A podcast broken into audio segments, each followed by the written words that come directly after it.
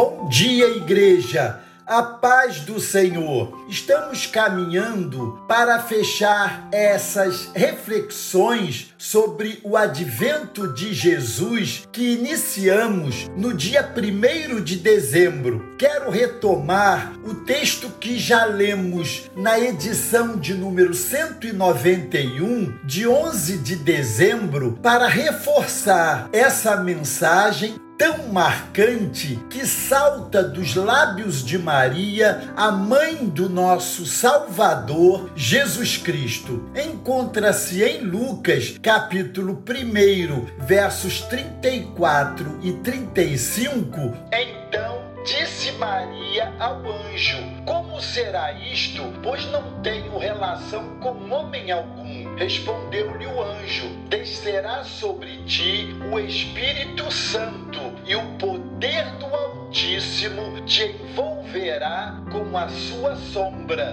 Por isso também o ente santo que há de nascer será chamado Filho de Deus. Filho de Deus e Filho do Homem são os dois nomes que descrevem a natureza de Cristo. Para a igreja, sempre foi difícil compreender esse mistério, aceitar essa combinação improvável da natureza divina e humana numa só pessoa. Ora o vemos como Deus, ora o vemos como homem, mas como homem, Deus é um mistério que transcende nossa limitação racional. Olhar para aquela criança na manjedoura de Belém e reconhecer nela não apenas um bebê, mas o próprio Deus exigia e continua exigindo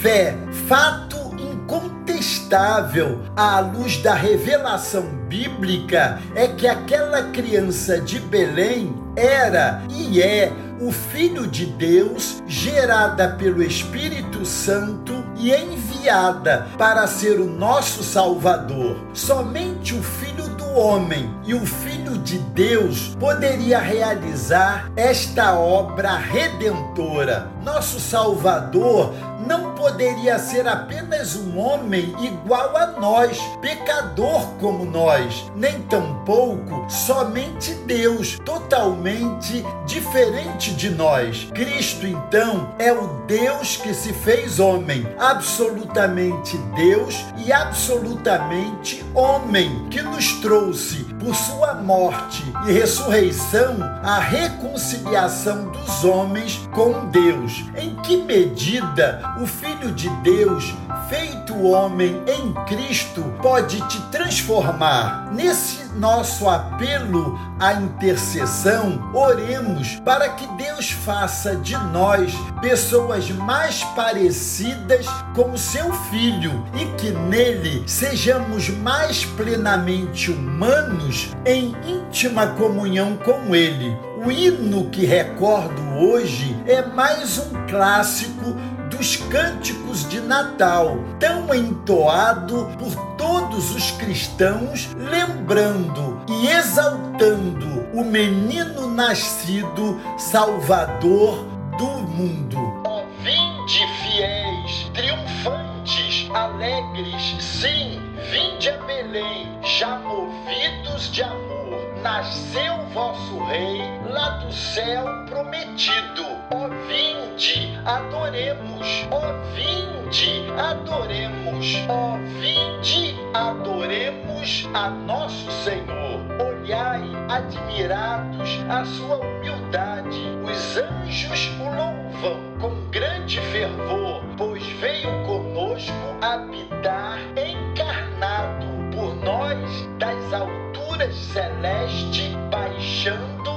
forma de servo, se fez por amor e em glória a vida nos dá sempre eterna. Nos céus adorai-o, vós anjos em coro e todos na terra lhe rendam louvor. A Deus honra e glória, contentes rendamos. Glória a Deus. Deus os abençoe.